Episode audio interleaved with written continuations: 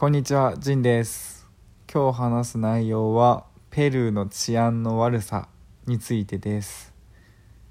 なぜこの話をするかというと、今日バスでカメラと iPhone の充電器を盗まれるという被害に遭いました。今回の状況としては、まあ、イカという町からリマに帰ってくる時のバスです。片道4時間から5時間の旅でした。で自分は窓際の席に座り左に男が座っているという状況でまず最初からその隣の男はすごく怪しくてやたらと自分が持ってるリュックを棚に置け棚に置けって言ってくるんですよね。そのちっちゃい肩書きリュックで、まあ、貴重品を入れてるリュックなんですけど常にこう体の前に抱えるように持ってる肩掛けバッグなんですけどそれは置けないよみたいな。パスポートとか大事なものがあるから置けないと、まあ、そんな流暢にはスペイン語で言えないからインポルタンテインポルタンテみたいな。置けない置けないって笑ってごまかしててでもそのとこ最初なんかやたらと上置いた方がいいみたいな感じで言ってくるからちょっとうるせえなと思ってもう足元に置いたんですよね。でそしたらさすがにそのとこももうダメだと思ったのかもう言うのやめたんですけど。でその後なんか話変わってそいつがなんか俺は警察だとかなんか家族がいて2人の娘がいるんだよとか言ってこう携帯の写真とか見せてきてあそうなんだみたいな。まあでもスペイン語俺分かんないからまあ聞き流してもう窓の外見てたんですよね。でしばらくしたらなんかまた話しかけてきて水が床にこぼれてるみたいな指で示してきて見たら床びしょびしょなんですよ。でなんか後ろの人が水こぼして床びしょびしょだよみたいな「お前のリュック濡れてるぞ」みたいに言ってきて、まあ、確かに濡れちゃってて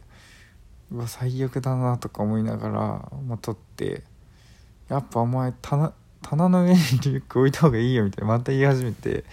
確かにもう濡れてて膝の上にも置きたくなくてちょっと持っててうんでなんかやたらと親切心で一応言ってるっぽいんですよね。ちょっとまあそこ油断したんですけど。でまあさすがにこうパスポートとか財布とか iPad とかも入れてて、まあ、そういう大事なものを一回抜いてそのまま濡れた状態のリュックをじゃあまあちょっと棚の上に置くっていうか置いてもらったんですよ。でその時にそのカメラと iPhone の充電器とかは入れっぱなしでちょっと忘れてたんですよねその時は。でこうまあバス乗ってってそのまま。でそいつが途中で下車したんですよ。でその時にやべえあれカメラ入れてたなと思ってでもまあさすがに大丈夫だと思ったけどリュック見てみたらカメラと iPhone の充電器が盗まれてたということですね。そもそもなんかチャック開いてるしみたいな。うわもう最悪だと思って、まあ、マジでちょっとかなり萎えたんですけどまず何を盗まれたか一瞬分かんないからあれ何がないんだみたいな。財布携帯 iPad カードあるけどカメラはない。あとなんかないな。ああ iPhone の充電器もないなみたいな。あとなんか盗れてるかもしれないとかもうすごいいろいろ考えてうんわかなりもうちょっと本当に憂鬱でしたね。でまあリマ帰ってきてあのまあ宿に戻ったんですけどずっと泊まってる。で、まあ、その宿主日系人の人でその人はそのちょっと高いバスに乗ってけって言ってたんですよ。で、まあ、行きはその高いバスに乗って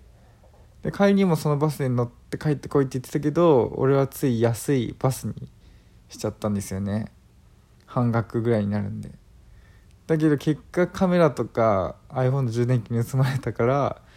結果損害の方が全然大きいと、ま、カメラのデータなんてもう取り戻せないし、まあ、金銭的にも完全に取られた額の方が多いですね。まあだから安物買いの銭失いみたいな、まあ、ちょっと意味違うけど、まあ、本当結局バス自体はそこまで変わんないけどたかがたか4時間の移動だし。だけど客層がやっぱり悪くなりますよねこうやって。でもたまたま隣になった人が盗っ人って結構な確率だけど、まあ、ペルーじゃこういうことがよく起きるよということですね。いや向こうから来たのが盗っ人ってのは分かるんですけどたまたま隣になったやつがあこいつ観光客だから盗んどこうかみたいな。ってことする確率がこんだけ高いっていうのはなんか治安の悪さのレベルの違いを感じますよね。でしかも、まあ後から思ったのは水こぼしたのも後ろの人じゃなくてその男だったと。自分窓ずっと外見てたから気づかなかったけどそいつがペ要は水のペットボトル蓋開けてこうちょっと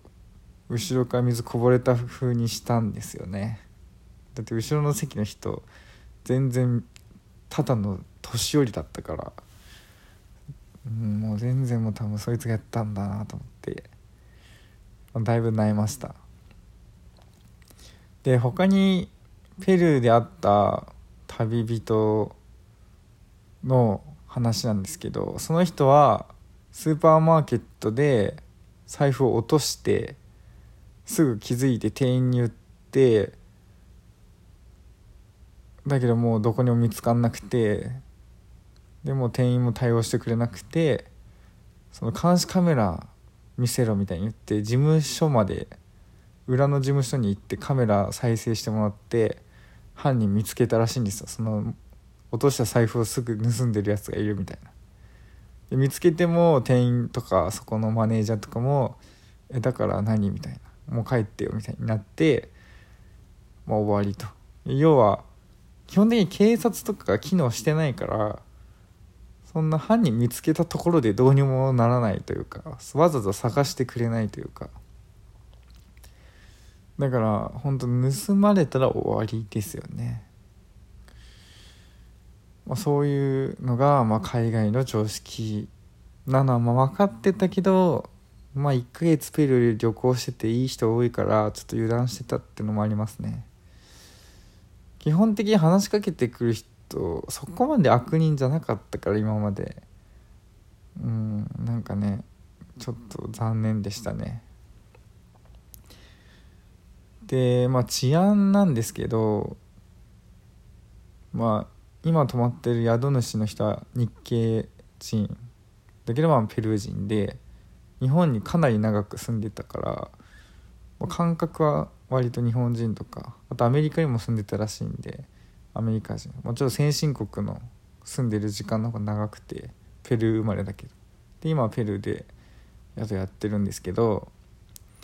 まあ、その人曰くもう治安はどんどん悪くなってるみたいな。経済成長してんのに、まあ、どんどん治安悪くなっててまあ要は警察も賄賂渡せばすぐ